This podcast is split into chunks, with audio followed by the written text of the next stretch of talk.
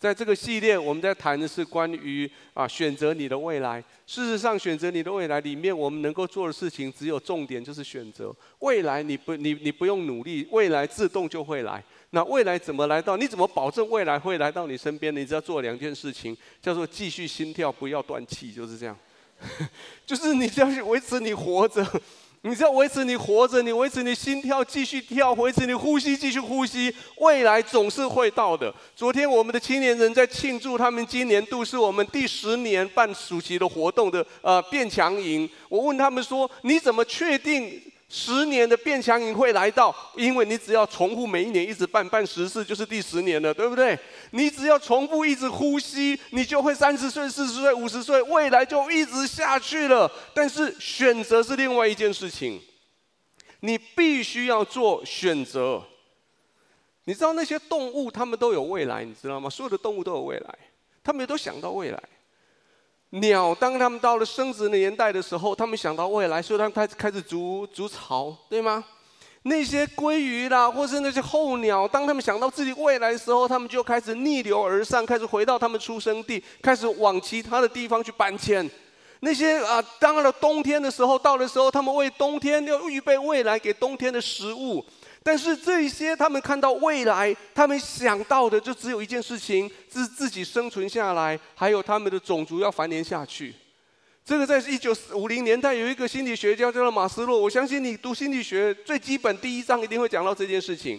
他说这是我们最基本的一个需求，叫做生理的需求。当然从那个上面上去，他叠了四个在上面：安全需求、社交需求、尊严的需求，最后他说自我的实现。但是。就是在人的生命里面，我们有一个东西跟其他的动物完全不一样的，你会跳开生理需求开始往上的。那是神说创造我们的时候，我们是照着他的形象被创造，我们是按着他的样式被创造。这是在创世纪一开始就这么讲。这里有两件事情，第一件在讲的是神的形象 （image）。神创造我们的时候，将他形象里面的一些放到我们的生命的里面。这些形象包括爱，包括公义，包括恩典、忍耐、尊荣、信实、创意、智慧、怜悯等等这一些，这些本来在神的里面的，他创造我们，把这一些 image 也放到你的里面，所以你里面有这些东西。然后呢，他期待你，因为你里面有这些东西，所以将它表达在外面的 likeness。你所做的事情就要跟神的样式要一样。神他爱人，他里面有爱，所以他爱人。你里面有爱，所以你也会爱人。你用你用你可以看得到的样式，把别人看不到的形象表达出来。所以有时候，其实你说哇，是哦，其实你了解这个事情。你看你的孩子回家，回到家把袜子脱了丢地上，书包乱丢，衣服乱脱，然后坐在那边看电视吃那个冰淇淋，然后你回家说你这像个什么样子？你这样骂过你的孩子吗？然后当你回到家的时候，你看到电视那些广告了，或是电视那些节目，看到某一个公众人物，啊哟，真的没有一个公众人物该有的样子。你的心里面你有个样子，下一次。我不知道你的儿子会不会这样回答你。你说：“儿子啊，你做个学生要学生的样。”儿子问你说：“妈妈，学生是什么样？” 对吗？你心里面你已经有一个 image，然后有一个 likeness，有一个样式，你的期待，所以你期待这个学生要表现某一种外显外显的行为出来。你期待这个工作人物要某一种外显行为出来，所以你里面。你神把你属性放进去，你就表达像神一样的样式表达出来，一点点的，一点点的，你就慢慢的发展。就是马斯洛所说的，到了他发表这个理论之后十几年，到一九七零年代，他后来更发现，人除了这些之外，人有两个动物更没有的，一个是知识的需求，还有一个是美感的需求。当然。古典的心理学会说，它有五个需求层次，但是更进一步的话，他还要再加上两个。他说，一个是人对于美的需求，还有一个人对于知识的需求。这是在他的人在神放在你里面的美感的形象，神放在你里面关于知识想要知道的形象，更多的样式的表达。更有趣的是，到他的晚年，他又加上了一个。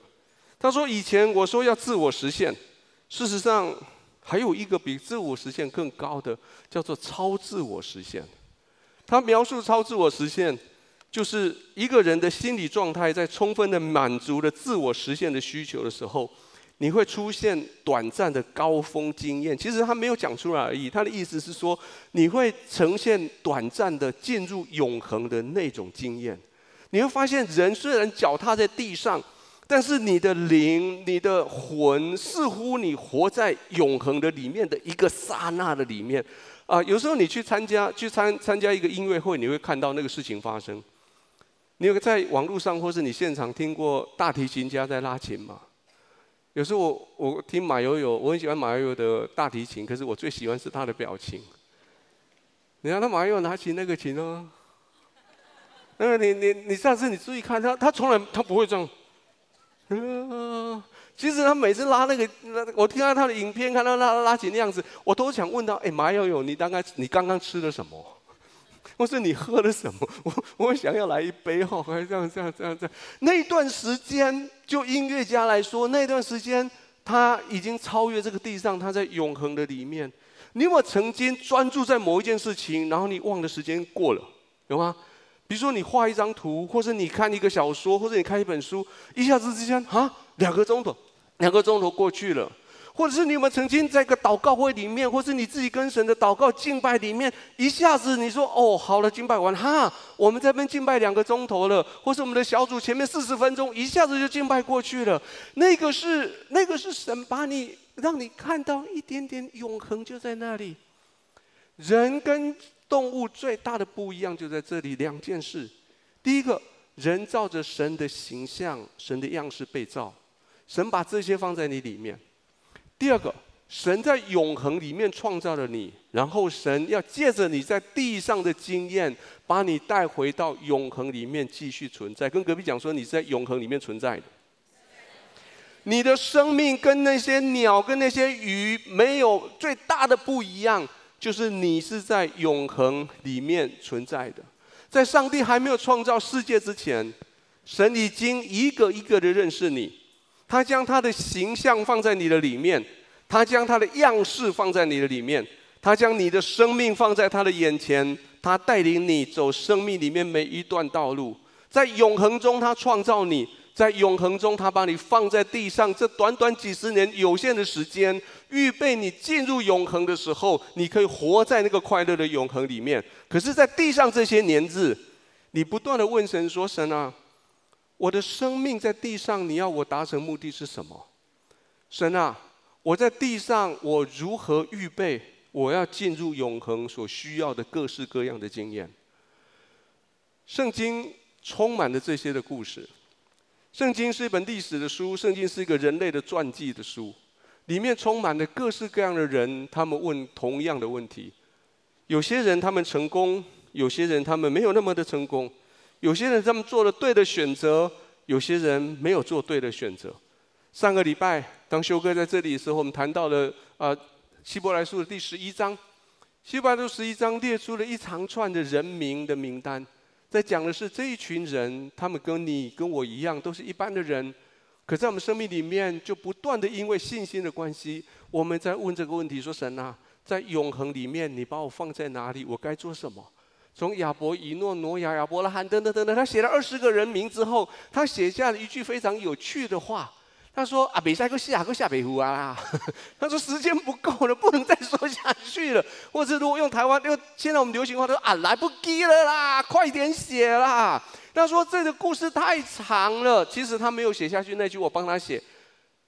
详细内容请自己参阅圣经。”他说：“这些故事都太多了，你们回去你自己去看看他们的故事。但是因为时间不够，上个礼拜我们提到了摩西，对不对？我们提到摩西他的他的经验，他选择了接受神给他的身份，他选择了短暂的苦痛，他选择了神给他的所看重的，然后他选择用信心去回应他目前他的环境。今天让我告诉你另外一个人，这个人叫做彼得。我上一上一堂问了没有答案，这一堂我问看，我们现场有没有人？你的名字叫彼得，你的英文名字叫彼得，举下你的手好吗？还是没有哎，我准备好一个礼物没有送出去啊，在那里吗？可以吗？待会待会你可以你可以在服务台帮我留个名字，我把礼物送给你，可以吗？好，谢谢。好，就是你分堂如果有的话，请你留一下。我们很多人名字叫彼得，对不对？那这一段经文，我们刚刚所读的主题经文，这是彼得他的口述的一段话啊。马可福音是这样，马可福音其实背后的作者是彼得。彼得他描述耶稣跟他这三年半的过程，他把他描述以后，他有一个秘书叫做马可。这个马可或者是彼得称他为他的儿子，或是他的属灵的儿子马可，把他写下来。然后马可啊，马可是彼得，彼得他说，那天早上我们在海边遇到了耶稣，耶稣这样子的呼召我，然后我跟我的兄弟安德烈，我们做了一个生命最大的选择，我们选择跟着耶稣这位向导走。然后接着从马可福音第一章到十六章，写着马可啊，或者是说彼得，他跟着耶稣所经历过的所有的事情。彼得在当天所做的选择，他跟着耶稣走，改变他的一生，而他的生命改变，老实说，改变了今天的我们。当时彼得所做的选择，或多或少，使得今天你可以坐在这里，使得今天我可以站在这里。他选对向导，就走对了路。他走对了路，就有美丽的未来。有了美丽的未来，他就影响千千万万、亿亿万万的人。有了未来，有了美丽的未来，他就有了永恒。请你跟邻居讲说，跟对人很重要。你有没有那种跟着旅行团，然后跟到很烂的向导的团？有吗？嚯、哦，真的是好的导游带你上天堂，对不对？坏的导游呢，就不知道带你到哪里去了，对不对？圣经人物，我我我们在这个讲堂上面，我们很喜欢用圣经人物来来讲故事。但是我需要先说明的是，我们我们当我们打开圣经讲圣经人物的时候，我们并不是说这些人当他站到你面前，他把衣服拉下来，上面写一个大的 S，是 Superman，或是说 Saint，或是超人，或是圣人，然后我们就遵从这个人。不，我们要看到的是一个平凡人，像彼得这样子的平凡人。他怎么样？因为遇到了好的向导，他怎么因为这样子，耶稣改变他的生命？他怎么因为这样子影响了后面的世代？今天让我在他的身上找到四件耶稣在他生命里面所做的事情，而这四件事情，耶稣今天也要在你生命里面，要做在你生命里面。第一件事情，耶稣他呼召彼得，耶稣他也呼召你。这是所有的故事的开始。故事开始的时候，耶稣来到海边，看到彼得跟安德烈，告诉他们说：“来，来跟从我。”神一向都是主动的来呼召，主动的拣选他所要的人，这是神的主权的彰显方式之一。神对每一个人的生命都有他的想法，神对你对我的生命有他的想法。上帝不是把你生下来，把你创造下来以后就把它丢在那边，然后随你自生自灭，随着自然的法则，随着选择的法则，自己你找到自己路，自己走，然后上帝不理你。不，上帝在我们生命里面每一时每一刻每一个分秒都有他的想法在我们的里面。我们看保罗后来他他面对雅典的一群哲学家的时候，他怎么样描述神？我们一起来读保罗他的描述哈好吗？他说他从一血脉造出。万族的人住在全地上，并且预先定准他们的年限和所住的疆界，要叫他们寻求神，或者可以揣摩而得。其实他离我们个人不远，我们生活、动作、存留都在乎他。请跟隔壁讲，跟邻居讲说，神对你有想法。有没有想法很重要，这是修哥常常说的。你对你的孩子要有想法，你对你自己的生命要有想法。曾经有一次，我跟一个爸爸说：“哎，某某先生，你的儿子在教会，我常常观察他，我觉得你相，你先，你儿子相当优秀哦。他的语言，他的音乐，哇，那些都比一般人都好很多。你你觉得他未来会发展成什么？你你觉得你对他你怎么计划？”这爸爸说。阿在啊，阿许在一啊，爸爸，我哪知道？随便他去。其实我心里面想跟这个爸爸说：爸爸，如果你的孩子没有想法，如果你对你孩子没有想法，这个世界会对他有想法哦。你知道你的荷包会对你有想法吗？你的皮包会拿出来，你皮包会告诉你说：“我肚子好饿，我肚子好饿，赶快去赚点钱，赚点钱。”如果你自己没有想法，你的钱包会替你想哦，你钱包会告诉你说哪里有钱哪里去哦。如果你对自己没有想法，你的名片会帮你想哦。名片告诉你说，上面写个黄宇文，后面也没有什么抬头，也没有什么总经理、董事长，没有什么博士什么的，后面那个太空了。黄宇文去追着一个名片，然后上面写个名，你的位份写上去。如果你的名声渴望，会替你想哦，哪里有头衔，哪里就去哦。如果你没有想法的话，你的权力欲望会替你想哦，哪里有权力就往哪里挤哦。世界的流行、市场的价值、同财的压力，会使得你随波逐流。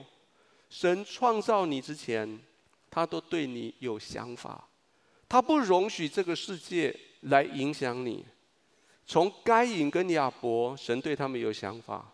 到亚伯拉罕，到以扫、雅各、摩西、亚伦，士师时代的那些民间领袖，神对他们生命都有刻意的计划，都有想法。甚至到最后十二个十二个支派里面，神有想法，他选择犹大的支派，在犹大支派里面，他选择大卫的家族，在大卫的家族的身上，他由耶稣基督诞生在那个时代，这个他都有想法。他一直到诞生世代，接着他有想法，招聚十二个门徒，十二个门徒各有想法，他们将福音传遍全天下。到了在台湾的宣教士，神对他有想法，将福音带到台湾来，一直到把福音带给你的那个人，神对他有想法，他把福音带到你身上。今天神对你生命里面有一个最基本的想法，他告诉你说：“来跟从我。”各位，这是神今天对你的呼召。他说：“来。”来跟从我，而且我从亘古以来我就认识你，我要你来跟从我。我们看以赛亚他怎么说，我们一起读来：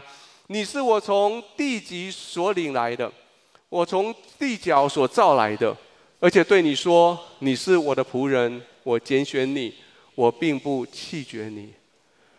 请跟隔壁讲说，读圣经要读小字，特别是和合本的古早的圣经版本会有一个小字，小字写说原文叫做抓。圣经说：“你是我从地极安尼给你点来，电脑会剪头刀，上帝会剪人头，你知道吗？电脑会剪土豆，上帝会剪人头，你知道吗？神从地极把你抓起来，放在这个位置上面，从地角把你照过来，放在这个位置上面，告诉你说你是。”我的，各位弟兄、各位姐妹，这个世界上很多人告诉你说你是他的，你的工作告诉你说你是他的，你的、你的 那个钱上面的红字，你、你的还没有付的信用卡账单告诉你说，哈哈，抓到你，你是我的。可是神今天说你是我的，我拣选你，而且神答应你，我绝对不会弃绝你。我们继续读，一起读来。你不要害怕，因为我与你同在；不要惊慌，因为我是你的神，我必坚固你，我必帮助你，我必用我公义的右手扶持你。我不仅仅不会弃绝你，让我跟你证明怎么做。当你遇到瓶颈、遇到困难的时候，我与你同在，我坚固你，我帮助你，我扶持你。不是我们去找神。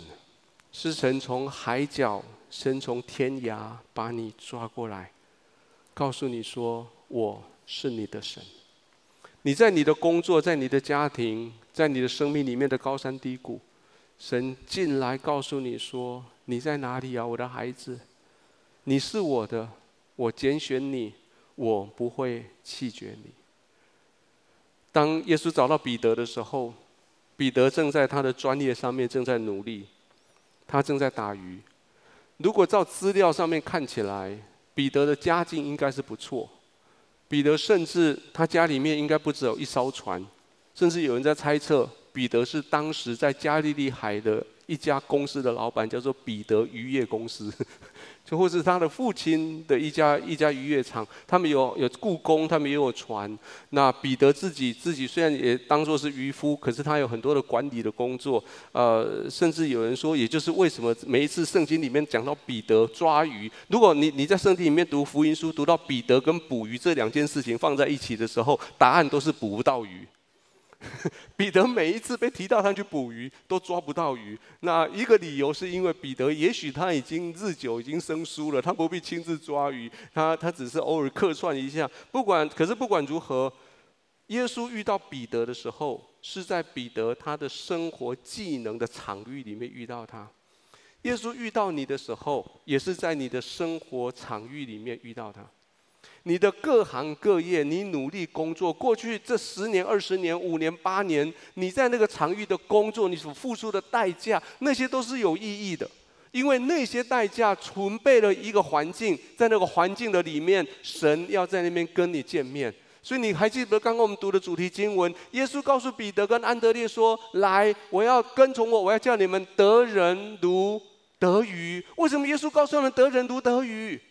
耶稣为什么不告诉他说：“来，安德烈，我要叫你们做，要要叫你们做小组，如同做面包。”彼得跟安德烈听不懂啊，什么叫做面包？我们又不会做面包，因为他们懂什么叫得鱼，所以神说：“我们要叫你得人，就像你捕到鱼一样。”想想看，如果耶稣要你的从你的工作上面离开，或是从你工作上面建造起来，神会怎么样告诉你？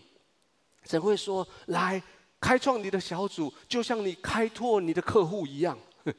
神会告诉你说：“来医治人的身体，就像你在医院里面医治人的身体一样。”神会告诉你说：“来爱这些孩子，就像你在爱幼稚园爱那些小朋友一样。”神会用你过去生命里面这些的经验，然后他到了你的生命经验里面去的时候，他告诉你说：“孩子，你在这边辛苦了，来跟着我。”背起你的十字架，跟着我。所以我们一起来读这经文。他说：“耶稣又对众人说，若有人要跟从我，就当舍己，天天背起他的十字架来跟从我。”各位，今天你所做的每一件工作都是非常宝贝的，因为他在准备一个准备一个背景，让神可以进到那里面去，告诉你说，你所做的事情成为一个基础，从这个事情上面开始跟着我，我们往前走。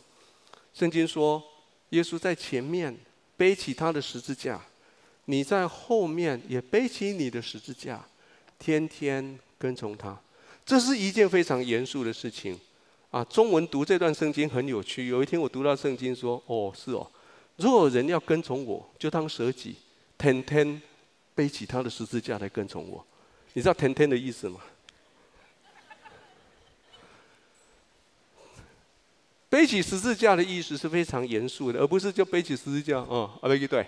为什么啊？啊，就天天啊，啊，啊，对你讲天天。不，耶稣说，你背起你的十字架，从你过去的生命经验里面来往前走。为什么？因为在你生命里面，我有几件事情我要做。耶稣他要肯定你，耶稣他也要开始教导你。耶稣他肯定彼得所做的很多事情。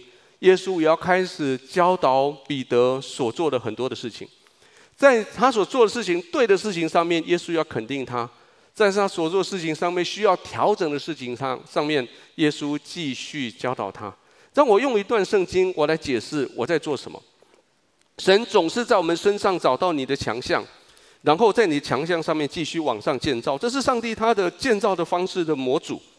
他找到你生命的最好的地方，把它做得更好，然后在做得更好的时候，在你生命里面比较弱的地方，他做了一些改善。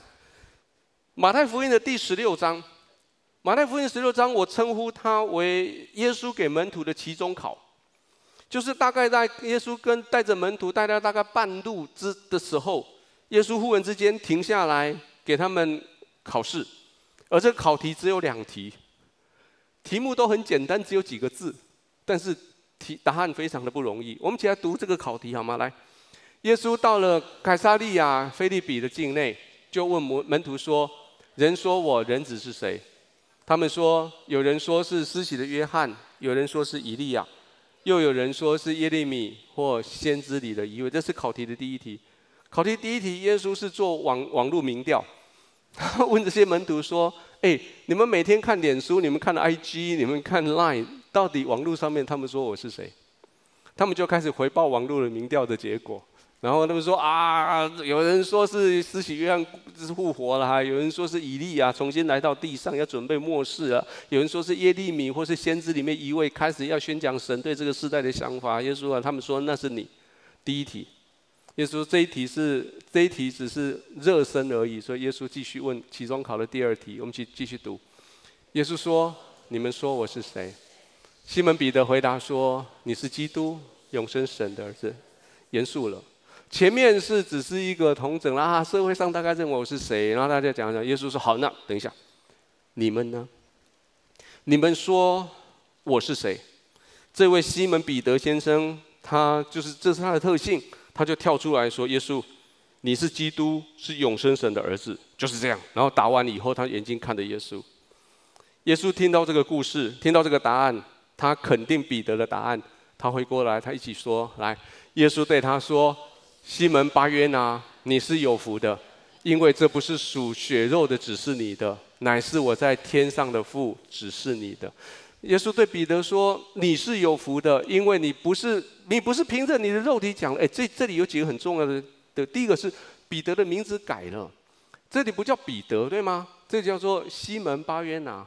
西门是彼得的原名，还记得彼得的名字是耶稣帮他取的吗？他本来叫做西门。巴的意思是儿子的意思，约拿是西门的爸爸，名字叫约拿，或者是后面有人翻译成约翰。那西门巴约拿就是说，约翰那位先生的儿子，这个西门就是你，指的是这么多的西门，哪一个就是你？他把连名带姓都叫出来了，意思是说现在在讲事情很严重了。各位先生，有没有被你太太连名带姓叫过名字过？有吼。当你太太连名带姓叫你的时候，你知道？呆鸡大条啊，对吗？你有没有连名带姓叫过你的儿子、你的女儿？有哦，他们知道事情很严重，对吗？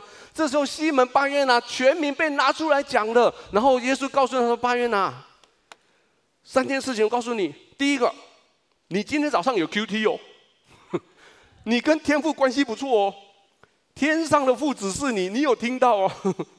第二，你拒绝了血肉，拒绝理性知识的分析。”你听从了天父的话，你勇敢把它表达出来，很好。第三件，我要告诉你，西门，你是有福的，因为你领受这些是你其他的同学所没有领受的。哇，你知道这时候彼得在那边，然后就看着其他的同学，哎，这样，然后耶稣继续讲，继续教课，一起来，一起读来。我还告诉你，你是，我要把我的教会建造在磐石上，阴间的权柄不能胜过他。我要把天国的钥匙给你，凡你在地上所捆绑的，在天上也要捆绑；凡你在地上所释放的，在天上也要释放。你知道这个是彼得啊？耶稣啊，你这样讲我，我好被建造耶！你知道后来末后世的所有画到彼得的相片，彼得就是抓着彼得的拎着一串钥匙。你仔细看，那个照片里面不知道是谁，如果是拎着一串钥匙，那一定是就是彼得。我也要死，我也要死。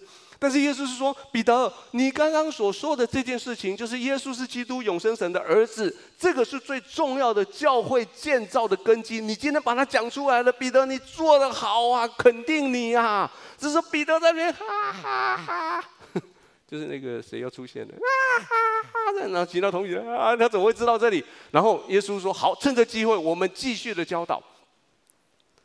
在他教导之前，让我停一下。”有时候，我们我们必须常常强调一件事情，就是神就会在我们生命里面找亮点，对吗？神在我们的生命里面会找到我们的强项，比如说像彼得，彼得他的强项就是有话直说，所以当他有话直说，愿意把神感动他的话讲出来的时候，耶稣就赞美他，耶稣就给他机会，在众人面前让他被张扬起来。神总是在我们生命里面找我们的亮点。也许你在上帝面前说：“我不会啦，我很冲动。”上帝说：“很好，冲动很好，这个时候很好用。”神问摩西说：“摩西带我的百姓出埃及。摩西跟上帝说：“我什么都没有，我什么都不会，我拙口笨舌。”上上帝问摩西说：“摩西，你有什么？”摩西说：“我只有一根杖，那个杖是我在牧养这些羊群的时候要用的，在打羊用的那那一根。”摩西上上帝说：“那根够了。”当耶稣告诉门徒说：“这五千多人加上他们妻子儿女一万多人，午餐怎么办？你们给他们吃的。”门徒说：“我们只有五个饼两条鱼，怎么够他们吃？”耶稣说：“够了。你跟耶，你跟神说，神啊，我我来教会那么久，我知道我应该要服侍，可是，可是我不知道能够做什么呢？可是我是很能够微笑的人，而且很能够跟人家打工作一，而且我很能够做这个动作。神说，来参加我们的接待团队。你说，上帝啊，我我唱歌。”我自己觉得很好听，可是别人不觉得不觉得好听啊！我只能在浴室里面唱，因为浴室里面有共鸣，所以哇还不错。可是一出来就不敢唱了。神告诉你的时候，去应征敬拜团吧，他们会把音响调的跟浴室一样。敬拜团是这样啊，然后你有回音，你哇，这跟浴室一样，你可以去做的。你跟神说，神啊，那个人来找我，我什么安慰的话都说不出来。然后神说：“可是你有带着他一起祷告啊！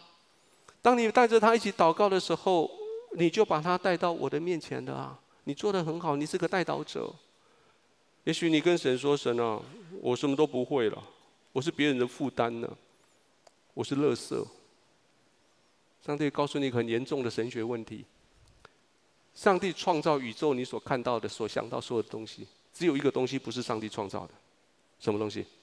垃圾。”垃圾谁创造的？我们呐、啊，只有垃圾是人创造的，对不对？上帝所创造的宇宙万物，他看为美好。上帝不创造垃圾，你不是垃圾。你说你觉得我，你说我闻起来像垃圾，我长得像垃圾，我的样子就是垃圾，人家看到我就说我是垃圾。那是因为你被一堆垃圾压迫住了，因为那是你的环境、你的朋友、你的身边的环境，把你把你当做垃圾处理。事实上，你里面是很有价值的宝石在那里面。所以，我们各位每次在教会里面，我不断提醒你，其实有时候教会我们会呼口号：“我是有价值的。”你们、你们、你们能讲过这种话吗？我是有价值，你要试试看。你跟隔壁讲说：“我是有价值的，我是蒙祝福的。”我是被拣选的，我的生命是有意义的。各位，这是神告诉你的，神肯定你，他创造你的时候就是这个样子。但是让我，让我停一下，我们必须要很小心一件事。现在在教会或者在在许许多的社会上面，我们有一种东西叫做自我感觉良好，你听过吗？那种自我感觉良好的骗局，现在来到了教会里面，有一种叫做“我感觉很好的神学”，叫做叫做 “I feel good theology”。什么叫做 “I feel good theology”？“I feel good theology” 就是哦，我很棒，我很好，上帝啊，你很爱我，好棒哦，神啊，是，它是掉在一个平衡里面。你知道，我神圣经里面的平衡有两边，一边是律法，一边是爱。如果你走极端的律法的时候，你每天诚惶诚恐、不安、焦虑，永远不知道什么时候去踩到上帝的红线，你永远不知道上帝什么时候帮你开罚单，你永远不知道上帝出来会跟你吹哨子说你犯规，所以你每天真的很担心上帝有心我没有读着你，然后你感冒啊，糟糕，我刚刚讲错话，上帝让我打喷嚏，你你肚子痛啊，一定我做错事，上帝赦免我，肚子痛啊，你的车子被人家刮到了啊，上帝，我已经早上心里面心思意念不正常，所以你都要这样。这些是极端的律法的主义，可是另外一边叫做极端的恩典的主义。在极端恩典主义这边，你完全没有责任，你随便放松自己，你要怎样就怎样，反正上帝都会拯救。现在有有有一些人，他们他们在讲这样子的福音，他们说反正上帝的恩典够你用，这是圣圣经的话，对不对？神说：“我的恩典够你用，所以你下一句，那我就尽量用。”上帝，耶稣都已经钉在十字架上面流血了，都死了，好不容易帮我付上代价了。我进入这一家好棒的 buffet，我就吃到包肥这一家店，我就 all you can eat，吃到饱为吃到死为止。所以我就不用去管什么我的行动、我的服侍、我我怎么奉献、我怎么做见证，那些不用管，因为上帝的恩典够我用，所以我就跟他用到底，一路玩到底，一票玩到底，给他吃到饱。然后反正我手上有一张票，到了天堂的火车来的时候，我就跳上车，耶，Grace。有人问过保罗这个问题，跟保罗说：“保罗，恩典会不会因为我们多做一些坏事，多享受一点，让耶稣的恩典多一点？”保罗怎么回答？你知道吗？我们去读保罗回答，他说：“这样怎么说呢？我们可以仍在罪中叫恩典显多吗？断乎不可！我们在罪上死了的人，岂可仍在罪中活着呢？”保罗说：“绝对不可以。神肯定你。”但是记得神，他也会纠正你。神给你恩典，但是记得神有他的规矩在那里。圣经是平衡的圣经，你有做儿子、做女儿该有的平安跟稳妥，但是你有做神的仆人该有的谨慎跟尽责。你有在律法中得的自由，可是你必须在恩典中非常的谨慎。耶稣他肯定了彼得，可是，在肯定完了以后，当彼得正在啊这样子时候，然后耶稣就继续上课喽。依序他继续上课，一起读来。当下耶稣嘱咐门徒，不可对人说他是基督。从此耶稣才指示门徒，他必须上耶路撒冷去，受长老、祭司长、文士许多的苦，并且被杀，第三日复活。哇！这句话接续的讲，这句话上这一堂课真的好难哦。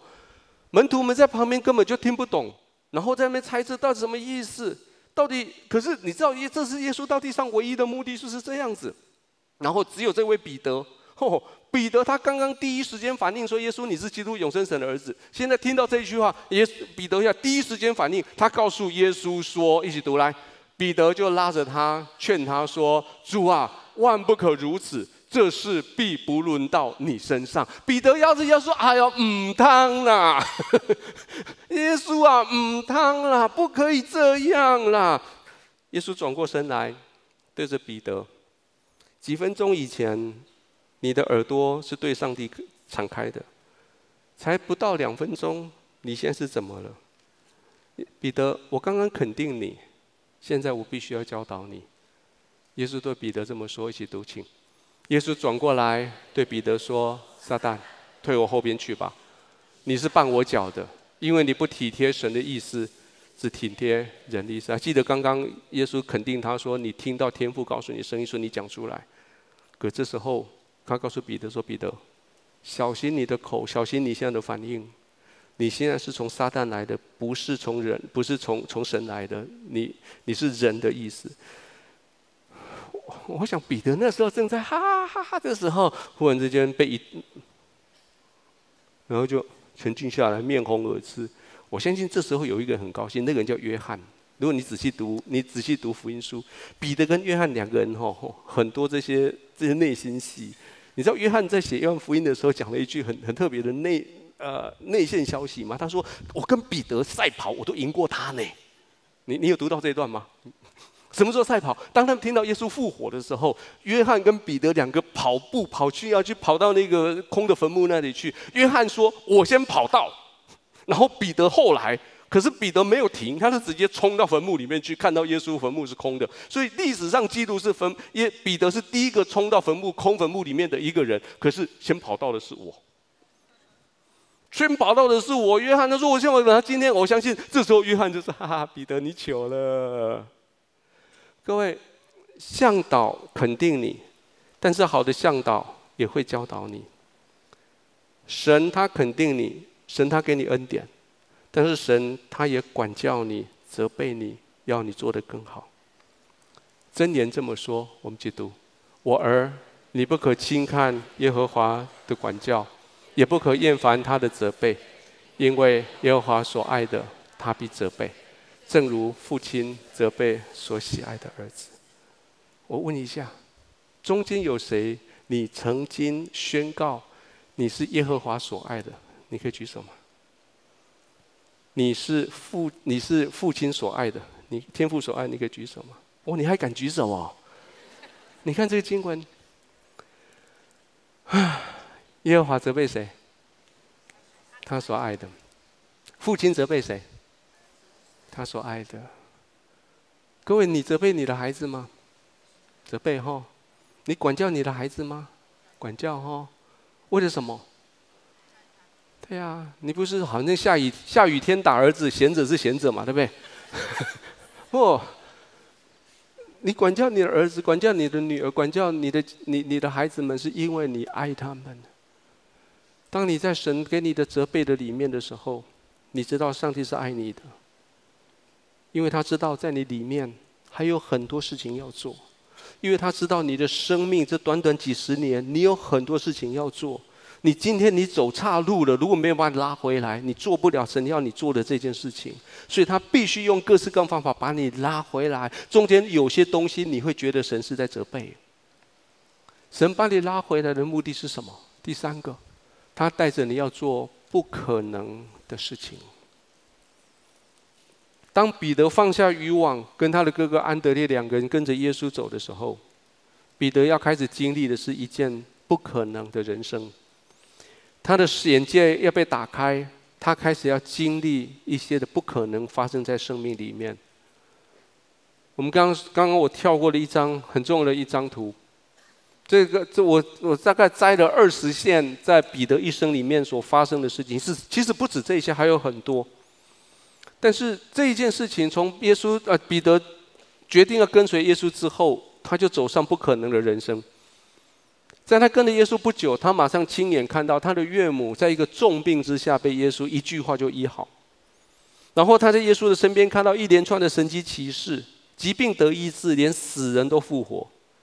当他看到耶稣在海面上行走的时候，他也下了海，在海面上走了好几步。哎，我们常常笑说彼得，你的信心太小，说你走好几步掉下去，对不对？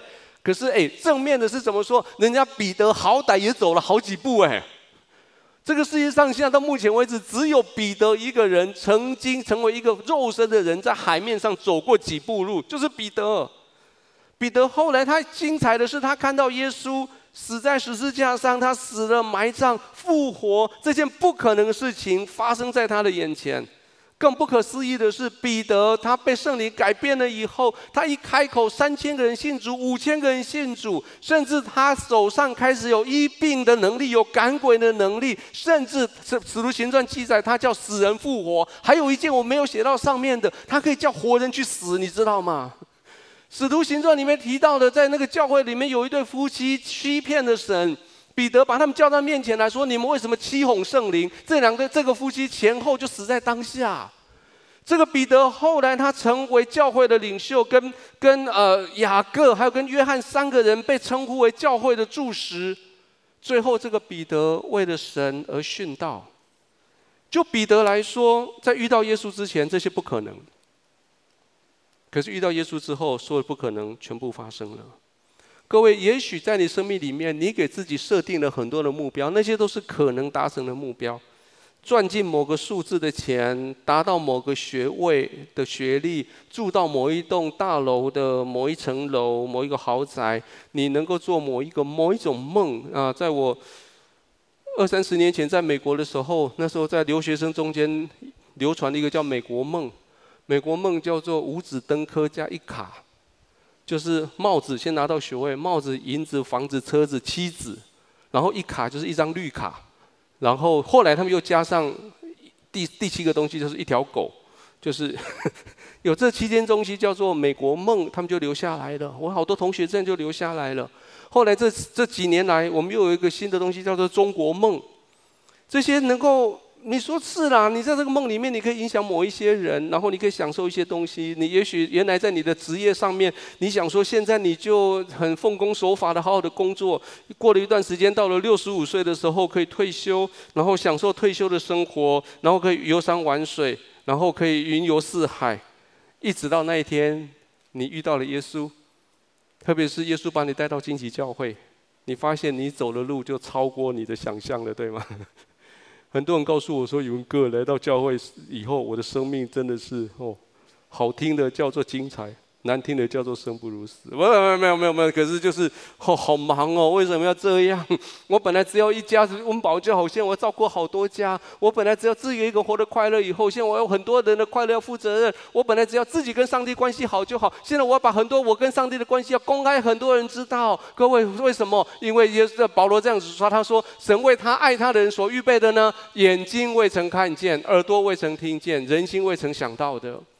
也许你在世上几十年的工作，到六十五岁、七十岁以后，你会说啊，这个世界吼，嗨嗨啊，人生嗨嗨，目屎顶茶胶，头水洗抹水表啦，那老声，我不知道他后面怎么翻译。好了，反正人生就这样啦，人生就这样啦，眼该看的、的该听的、该想的都有了啦。可是圣经告诉你说还没，你眼睛很多东西还没看过，你耳朵很多东西没有听过。你的心很多东西没有没有想过。大概在二十五年以前，二十五年以前，我我对我人生有一套的规划。那时候我是三十三岁，我从在美国十几年以后回到台湾来。那时候我带着医学院跟神学院两个学历带回来台湾。那时候我我我自己想法是，那时候神已经呼召我做传道人，可是我跟神说，神啊，好歹我拿到一个医学院的的证书，好歹我拿到医师的执照，这样子啊，让我在医院为你服侍一段时间。所以我给自己设了一个年纪就是五十五五十五岁。我说我到那家教会的医院，也是在传福音的医院呢、我到五十五岁的时候，我把工作放下来。五十五岁之后，我就带着我的妻子，带着丽玲姐，带着我爸爸妈妈，年老的爸爸妈妈，我们一起搬家回美国。然后那时候我开始服侍，我开始你你给我个教会，我开始牧养那个教会。然后我牧养个十年十五年，到我六十五岁到七十岁中间，我就退休，然后我就可以领美国的社会安全的这些这些退休金。然后我就开着露营车，开着那开着露营车载着全家到全美国各个。各个国家国家什么什么那些国家公园，然后去享受退休的生活，哎，很好，对不对？因为那时候我二十几岁、三十岁，在美国的时候。常常在公路上面开着我的车子要去学校，路上看到一部红色的漂亮的大跑车，那个引擎声音好大，呼呼呼呼呼一直过来。可是我本来期待说它在呼这样过去，可没有想到它是呼呼呼就在我旁边，跟我一样的这个破车一样的，在上面呼呼呼，然后上面坐个老先生，旁边坐个老太太，然后绑着丝巾，期待他们开车开很快，丝巾飘起来。可是这个速度慢到连丝巾都飘不起来，然后白白的头发，然后开着好棒的跑车，呼呼呼呼我说我拜托你们开快一点，呜呜呜呜呜，然后那个老先生还长得看着我很像，你看我有这边好车，呜呜呜，慢慢的开。我说我天哪，将来有一天如果我到了七十岁的时候，我不要像你一样老老，我要把油油门踩到底，我要冲很快，我要开那个大型的露营车，这是我的梦。然后到了四十四岁的时候，我在工作上面，我在我的家庭里面，在我婚礼里面，我遇到很大的一个转弯。在那个大转弯上面，神问我一个问题：Ordinary or extraordinary？神问我说：“你要很平凡的一生，还是非凡的？你要做一只可爱的猫咪，还是你要做一只狮子？”当时我想一想，每次我去买咖啡，中杯跟大杯如果只差五块钱，我一定买大杯的，靠家来。当然要买大杯的喽，而且你知道 ordinary 跟 extraordinary 是差哪里？你知道吗？差这个，你知道这个吗？extra 就是 x，然后就一直错。平凡跟非凡只差这样，就是一个 x，然后一直错，一直错，叫 extra。你只要你只要再往上一步。你就进入 extraordinary，你就进入非凡的阶段。我我跟丽英姐，我们选了非凡。我们选择不买中杯，我们买大杯。我没有跟修哥姐妹姐，我们有连接上。事实上，我们认识好久，然后开始我们的 extraordinary 的生命的历程。那时候我们回到回到经济教会的时候，大概是零五年，二零零五年那附近。那时候我们教会还在大墩三六八，直接三六八，对不对？那时候全教会大概有六百个到七百个这附近，然后走进那个礼拜堂，然后修哥跟我们都很熟，然后我坐在下面听修哥讲道，我看到教会大家一起敬拜，我心里面说：哇，好大的教会哦！在那个之前，我所看到最大教会大概是一百五十个人的教会，哇，好大的教会哦！我知道神在不断告诉我说还有，后面还有，后面还有。接着我们就开始看，这样，呃，OK。就是到了第过了五年以后，到了五十岁生日的那一年。我我决定还要再更往 extraordinary 走，我给自己一个很大的一份生日礼物。我把我医院大部分的工作全部都辞掉，剩下大概百分之三、百分之五的工作，然后拎着我的公事包跟修哥回应修哥对我的呼召。我说好，我加入惊奇的团队。在五十岁的生日的那一天，我走我坐进去，那时候在三六八的修哥为我预备了一个办公室，然后跟神祷告说：“神啊。”这个是我这一生中最后一个办公室，就在这里。提早五年，我成为全职的牧师。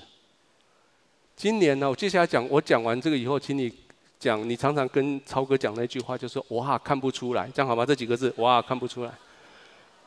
还没，还没，还没，还没，还没讲，还没讲。今年进入第十年。Good。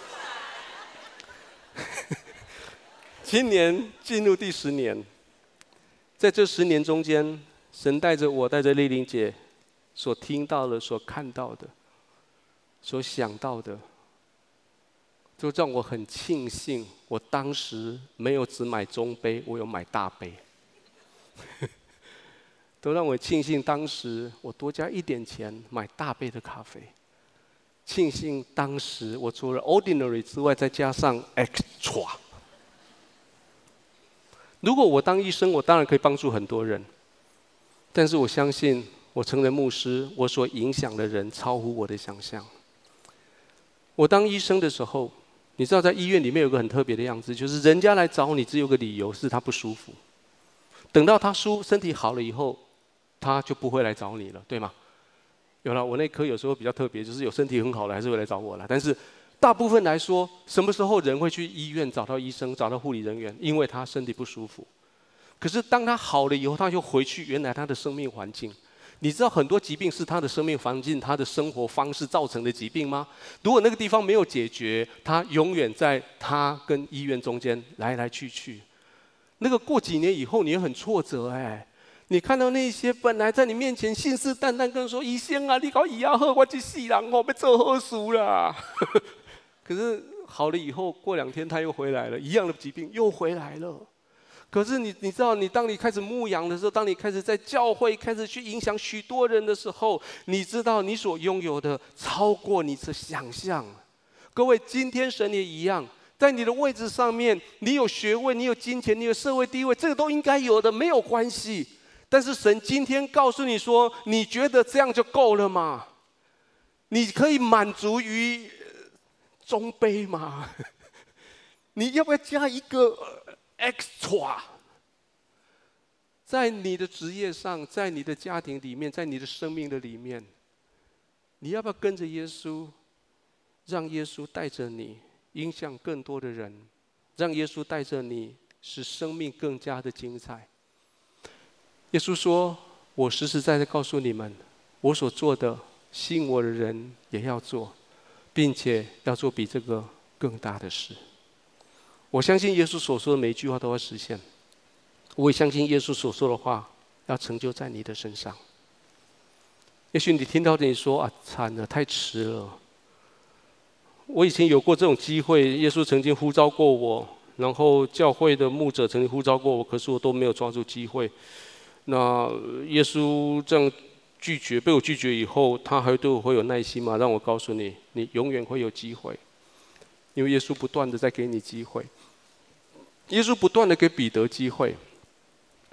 这位彼得先生，他的生命里面，其实老实说，如果我们在讲圣经人物里面，能够懊悔最多的人，应该是彼得。你知道彼得他成为十二使徒里面，大家公认他是十二使徒里面的首徒，或是他是那个班长。然后耶稣呼召彼得、雅各跟约翰三个人进入他的内圈，成为他很亲密的朋友。可是你知道彼得有多少次把事情搞砸了吗？刚刚已经看到一次搞砸的事情。本来彼得信誓旦旦告诉耶稣说：“耶稣啊，如果你要上耶路撒冷去，如果如果被如果你要被责备、被逼迫，我要陪着你。”然后耶稣说：“好，谢谢你这样陪着我来，我们去去科西玛丽，我们去祷告。你们三个，约彼得、雅各、约翰，跟着我们去祷告。我在那边祷告，你们这边跪我守望祷告。好，耶稣就进去祷告。出来以后，发现他们三个守望到躺在地上，正在 soaking，正在浸泡在神的同在里。然后。”他们就睡在那里了，然后耶稣把他们叫起来，又进去，又回来，又一共三次，到最后耶稣只好放弃了，你知道吗？到了彼得，彼得说：“耶稣，我跟着你。”结果彼得几次不认耶稣？三次哎！你你知道这个彼得，彼得这，老实说，我们真的讲到彼得的时候，我心里面会想说：“哦，彼得，你好多机会你都没有了。”到了约翰二十一章有个。不可思议的记载，在二约翰二十一章。经过这些事情之后，彼得确信耶稣复活了。可是彼得跟他的门徒、跟他的同学们不了解到底耶稣复活是什么意思，所以他们这边百思不得其解。最后彼得做了一个让我百思不得其解的结论。我们一起读来。这些事以后，耶稣和提比利亚海边又向门徒显现。他怎样显现在下面？有西门彼得和称为低土马的多马，并加利利人加拿人的加拿人拿但业，还有西比泰的两个儿子，又有两个门徒都在一处。西门彼得对他们说：“我打鱼去。”他们说：“我跟你和同去。”哎，这是耶稣复活之后的事情哦。耶稣复活了，大家都知道耶稣复活了，也是经过第一次的第一次他们在在马可楼见面，然后那时候多马不在，还记得吗？后来第二第一个第二个礼拜，耶稣又出现，那时候多马在了，在之后的事情哦。然后他们说啊，耶稣复活了！你知道这群人，我们期待他们做什么啊？因为彼得应该把这些同学都叫来。哎，同学，耶稣复活了，照他所说的复活了。走，我们去耶路撒冷开外展。来来，你去准备幸福外展所需要的事情，你准备礼物，你准备 best 名单。来，我们把事情讲出去。我们去那个十字路口，我们去开，我们去开个布道会，让所有人知道耶稣复活了，他是神，他是弥赛亚。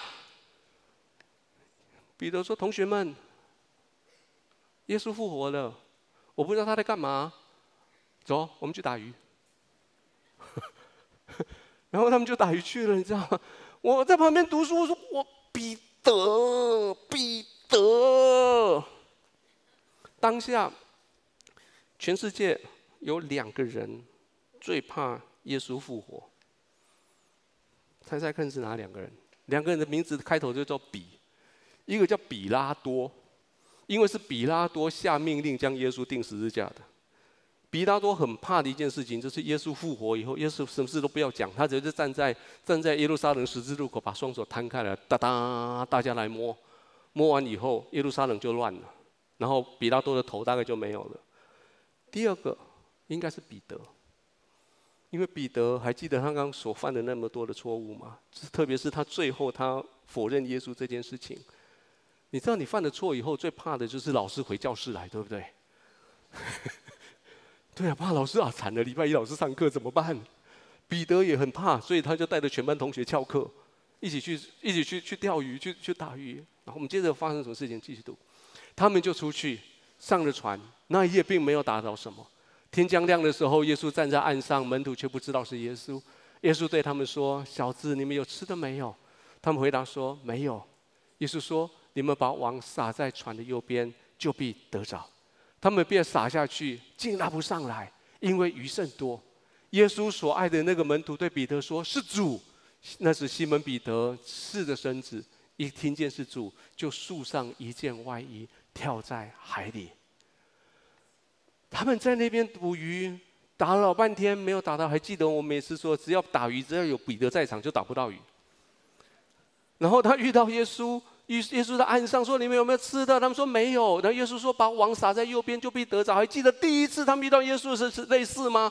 他们整夜打不到鱼，耶稣告诉他说：“把鱼网撒在水深之处会打到鱼。”所以他们真的打到鱼了。所以当他们捕起很多鱼的时候，他们心里面开始说：“啊！”眼睛开始亮起来了。每一个人都说：“啊！”然后耶稣所爱的个门徒就是约翰，对彼得说：“是主哎。”彼得刚刚说啊，他现在加了一句话啊，嗨呀，惨了。彼得经过约翰认识那是耶稣，他知道他必须面对耶稣了。他做了一件很不合常理的事情。他本来把衣服脱下来放在那边保持干燥，然后也是穿个小肚兜、小小小裤兜在那边打鱼，完了以后把身体擦干净，穿上衣服。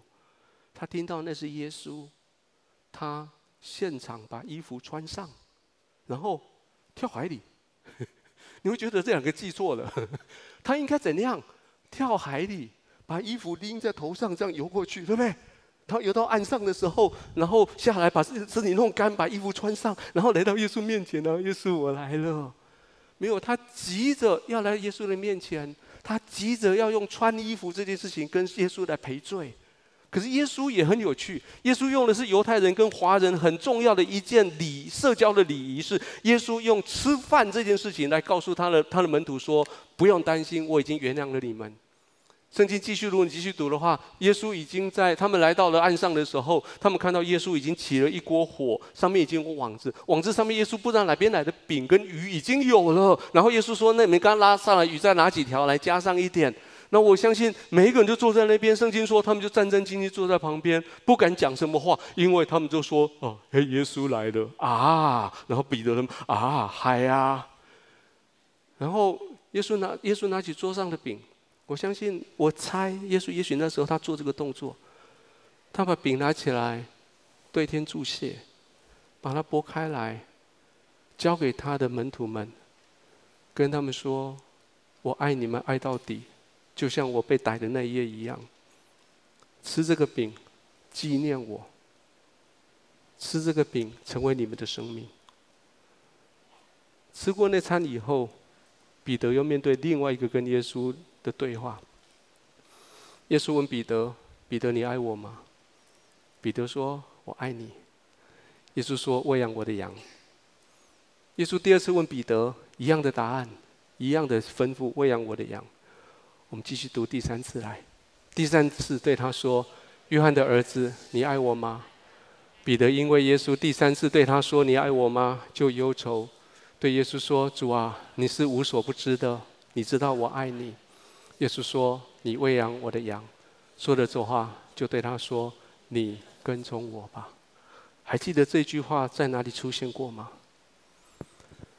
耶稣第一次看到彼得的时候，跟彼得说：“你跟从我。”经过这么久的事情之后，耶稣最后一次跟彼得讲话，告诉彼得说：“彼得，你跟从我。”老实说，你仔细读约翰福音，彼得到这时候还没死心。彼得还问，偷偷的问耶稣：“耶稣啊，那个约翰，你要怎么搞他？”你知道他们两个，约翰，耶稣再次告诉彼得说：“你不要管他，你跟从。”各位弟兄、各位姐妹，不要以为你失去的机会不会再回来，会再回来的。一次又一次的神，他呼召你要跟从他。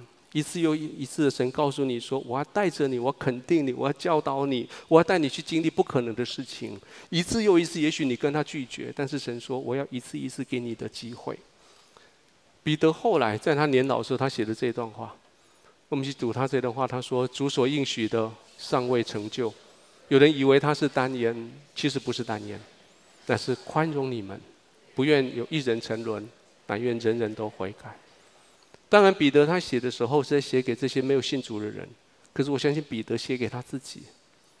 他说：“神一次又一次的，他，他，他宽容我，因为耶稣不愿意我沉沦，耶稣不断的给我机会，要我悔改。”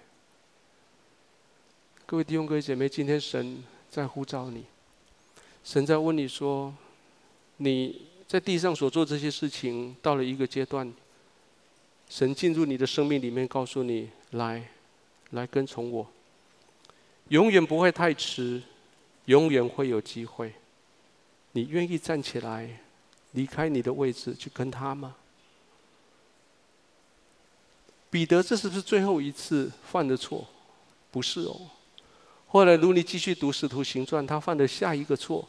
下一个错是他还把外邦人跟犹太人的的界限拉得很紧，他不敢跟外邦人一起吃坐下吃饭，还被还被保罗责备的加拉太书的时候，那时候彼得他继续继续的悔改，继续的被矫正。各位，这是一生的事情，神不断的要给你机会。我们起来祷告，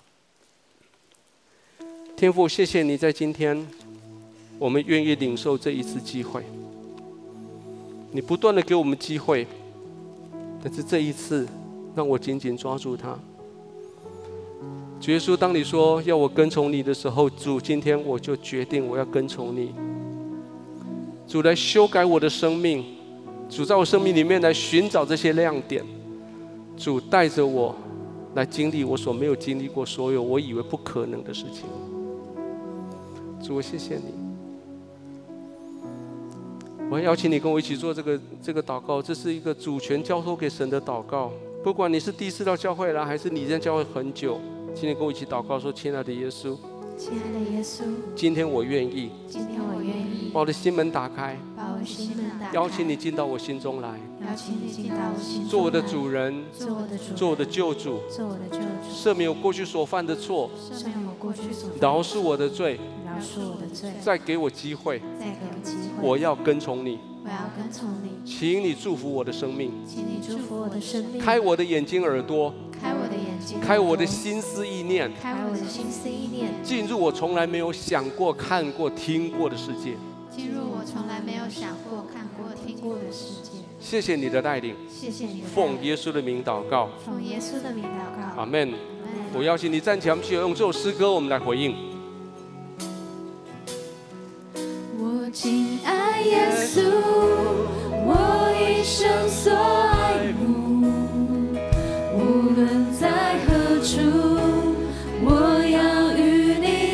心，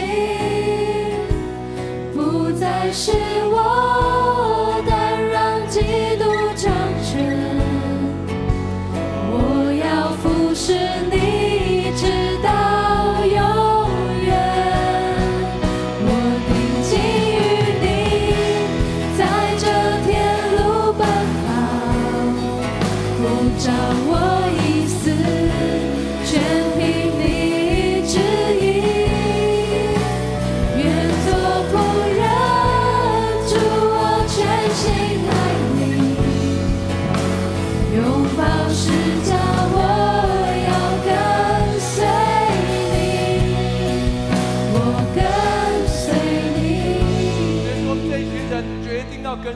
当我们跟随的时候，在路上你负责我们的安全，负责我们的平安跟喜乐，所以我们知道跟着你，我们就进入永恒的快乐里面。奉耶稣的名祷告，阿门。拍手将荣耀掌声归给神。